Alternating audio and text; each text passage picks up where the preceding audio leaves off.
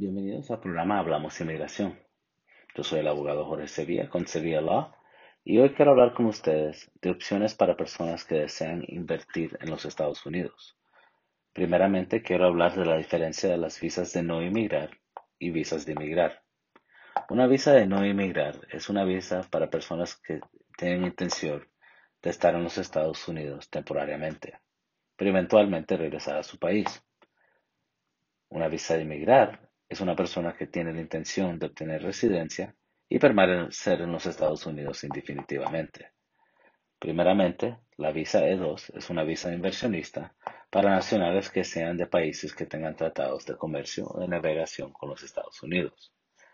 Y la persona tiene que hacer una inversión sustancial en comprometer sus fondos. Una cantidad sustancial es en relación al costo total de comprar una empresa establecida o establecer una nueva empresa.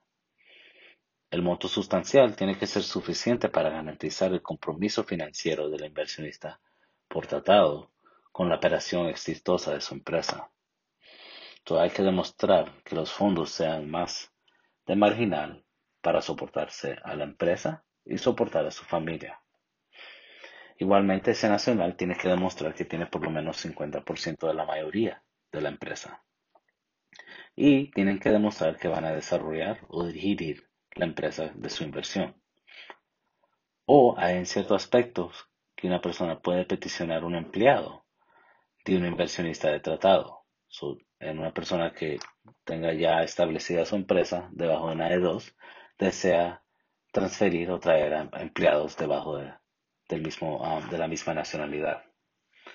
La visa de dos típicamente se otorga por cinco años y la estadía en los Estados Unidos es por dos, pero es renovable indefinitivamente. Ahora, como le expliqué, una visa de dos no, típicamente no permite um, ingresar o obtener una residencia permanente. Pero quiero hablar con ustedes de la visa que sí permite eso. Y esa visa es la EB5, que es un programa de inmigrantes inversionistas. Ahora, no como la E2, que no tiene un monto mínimo o fijo de inversión, la EB5 sí lo tiene.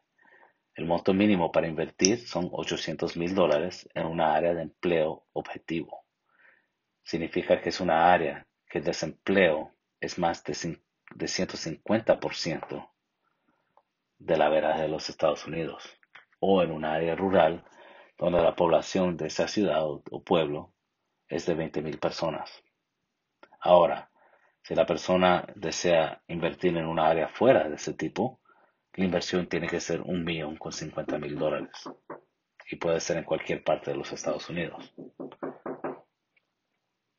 También lo que requiere el, el programa EB5 es que la inversión sea en una nueva empresa comercial.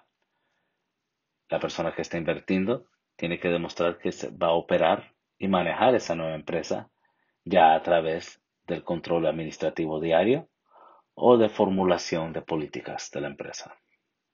Y como la E2, la inversión se tiene que demostrar que es legítima y legal. So hay que demostrar evidencias del origen de fondos, ya que sea una herencia, una compra o venta de, propiedades o casa en su país. Hay que demostrar eso al tiempo de aplicar para este tipo de visado. Y últimamente, el requisito de la EB5 es que la persona va a crear empleo para empleados calificados en los Estados Unidos. Al mínimo 10 empleados calificados.